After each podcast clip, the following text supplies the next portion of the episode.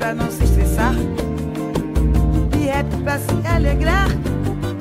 Relax, e tudo fica diferente. Estresse faz adoecer.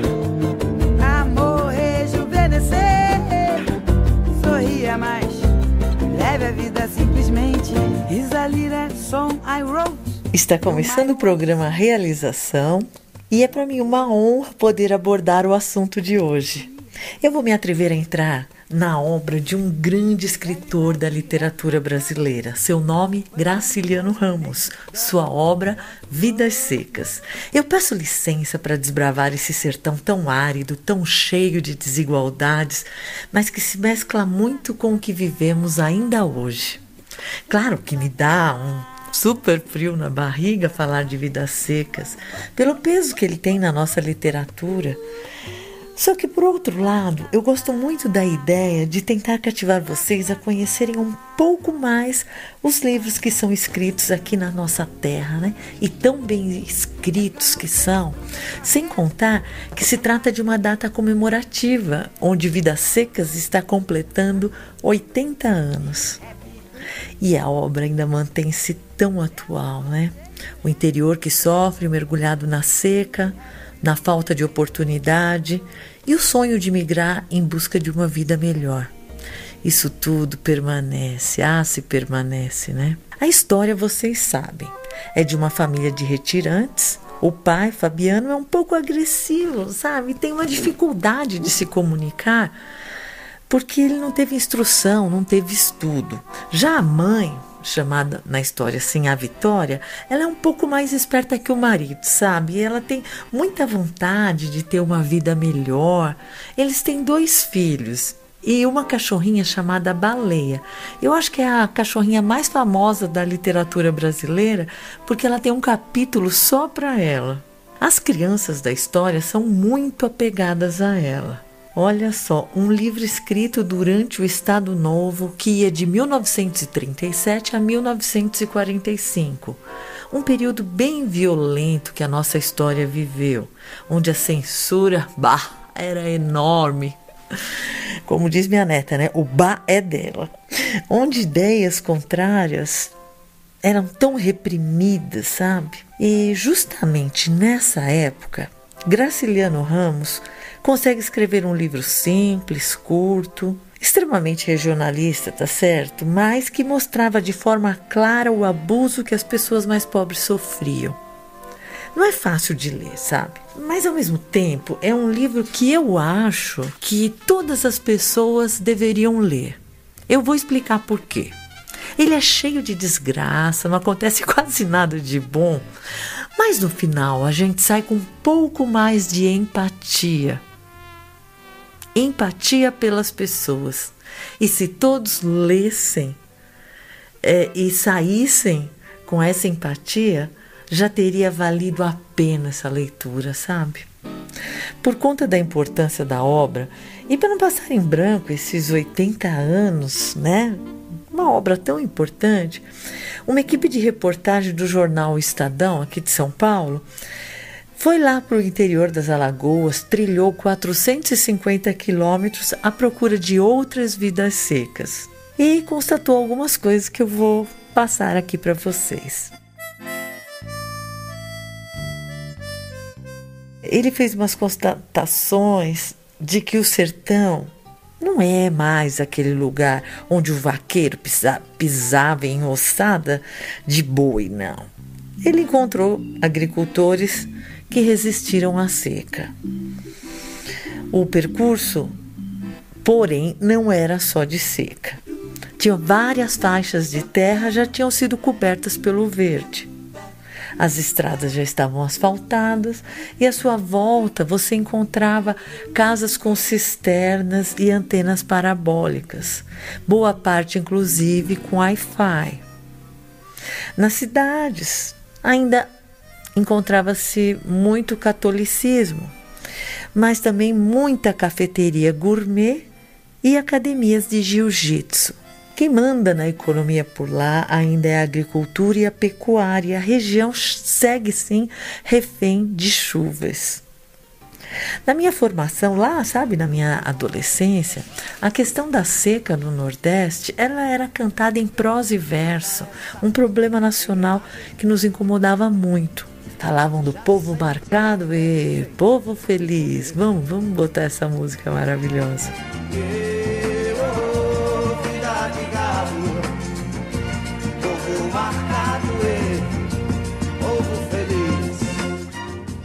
Aí eu te pergunto, como seria encontrar o Graciliano hoje para um bate-papo, sabe, numa mesa de bar? Sabe, porque os personagens encontrados hoje em dia, eles traduzem ainda a atualidade da obra de Graciliano Ramos.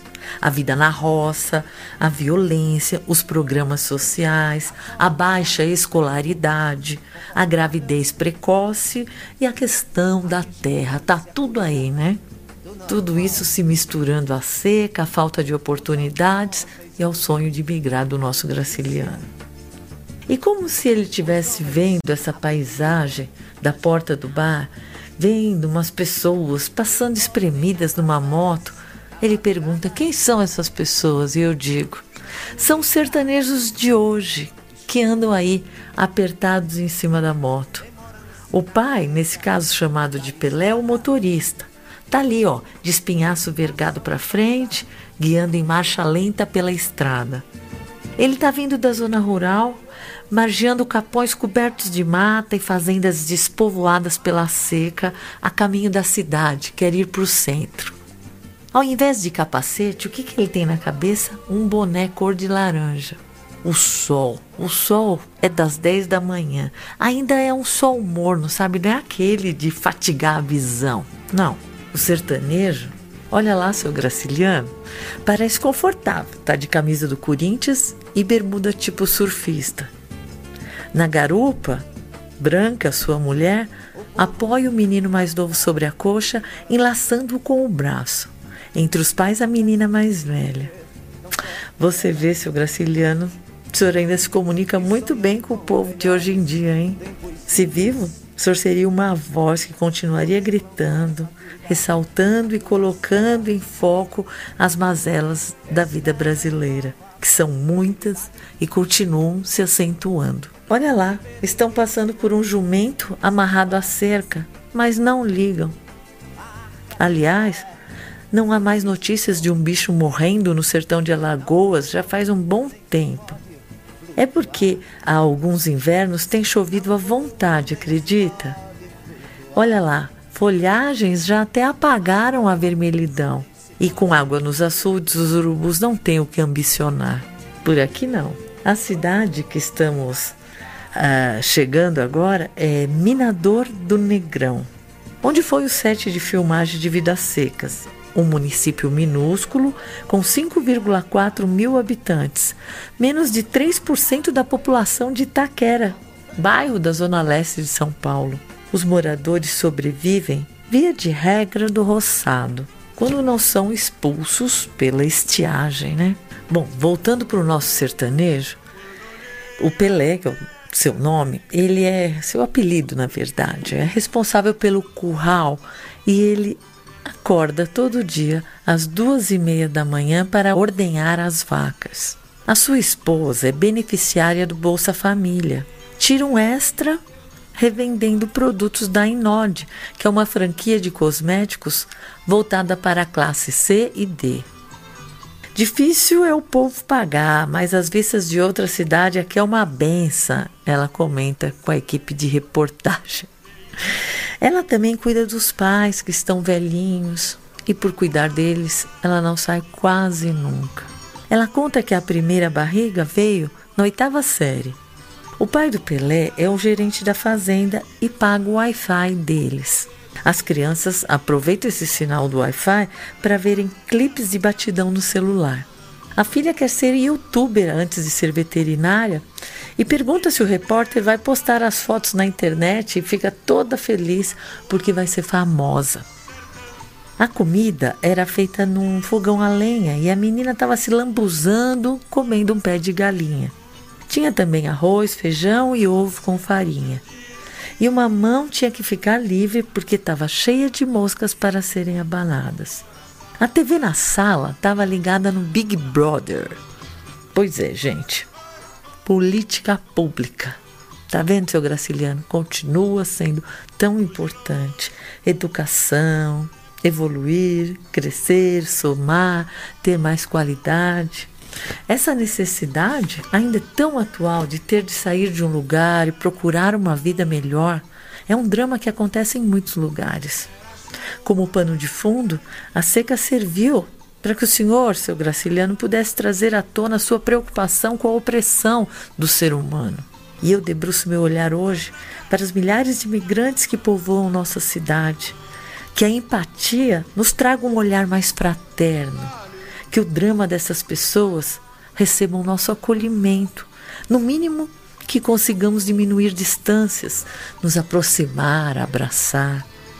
Esse nosso Brasil podia bem ter usado esse grande advento que é a internet para crescer em educação, para aprender coisas que agreguem valor, para se tornar um pouco mais culto.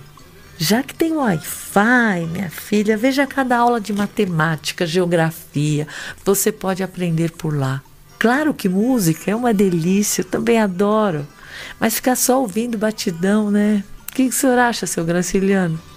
Aposto que tem professores que mostram uma internet de mais qualidade.